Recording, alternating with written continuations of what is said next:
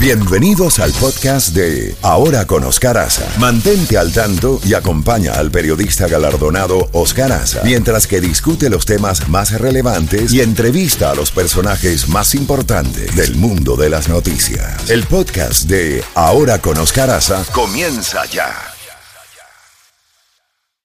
7 de la mañana, 6 y 59 de la mañana, ya tenemos al doctor Fernando Tiburcio, abogado especializado en derechos humanos ex candidato a vicegobernador del estado Goiás en eh, Brasil, desde Brasilia. Doctor Tiburcio, gracias por acompañarnos en la mañana de hoy. Cuéntanos, cuéntanos cómo amanece Brasil en el día de hoy y qué fue lo que pasó eh, en este fin de semana. Hola Oscar, es un placer más una vez estar contigo y con tu inmensa audiencia. Mira, fue una, una noche terrible, é una tarde terrible é ayer. Eh, nuestra é, democracia estuvo eh, verdaderamente ameaçada. Foi, foi o hecho mais grave desde que se restableció a democracia em, em meio dos anos 80. Eh, os três palácios eh, que, que representam o poder executivo, o poder Legislativo y la y, y, y, la Corte Suprema de Brasil fueron fueron eh, invadidos eh, fue, eh, hubo una inmensa de se, se, se, se rompieron cosas se a, a, eh, colocaron fuego y hubo una reacción bastante fuerte de de, de las en un principio hubo una negligencia por parte de las fuerzas policiales del Distrito Federal, que es una unidad federativa donde está la capital de la República, pero después, eh, con la intervención del presidente Lula, se, se restableció el orden, eh, hay de 300 detenidos y y creo que es un, un, hecho que no va a volver a ocurrir. Brasil amaneció tranquilo, la reacción de la comunidad internacional fue inmensa y creo que eso va a ser un marco en la democracia de Brasil y así como fue ahí en Estados Unidos el, el, la invasión del Capitolio en 6 de enero de 2021, también un hecho que para nunca más ser repetido.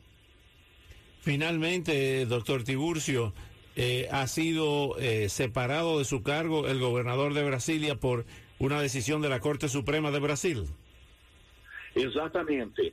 En, en un principio fue, fue el gobierno federal hizo una, Lula, Lula, el presidente Lula determinó una intervención en, en la seguridad pública del, del Distrito Federal aquí, pero uh, en esta madrugada en ministro Alexandre de Moraes da Corte Suprema de Brasil terminou o afastamento por 90 dias do governador do Distrito Federal que se llama Ibanez Rocha.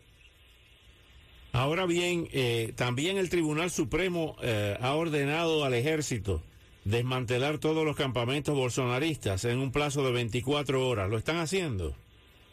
Sí, sí, ya, ya eh, se debe iniciar ahora la desmovilización de los últimos reductos de, de, de los acampamentos eh, aquí en Brasilia y en el país todo, que ahí existen bastantes acampamentos.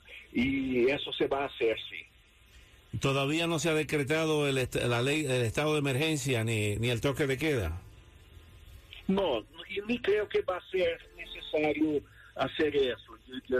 País já está retomando a, a tranquilidade, hubo uma, uma, um rechazo é, muito grande a essa popular, o pueblo brasileiro se, se, se colocou em contra de, de, desses atos violentos que foram caracterizados como atos terroristas e de hecho são e, e que estão, pegados por uma convenção internacional que tanto o Brasil como é, na Convenção Interamericana contra o Terrorismo, que tanto o Brasil como os Estados Unidos firmaram, e essa permite que Estados Unidos tome medidas co contra é, pessoas que estão em seu território e ter eh, participado desse, desses atos, estimulando esses atos, e devemos recordar que o próprio presidente Jair Bolsonaro está em Miami.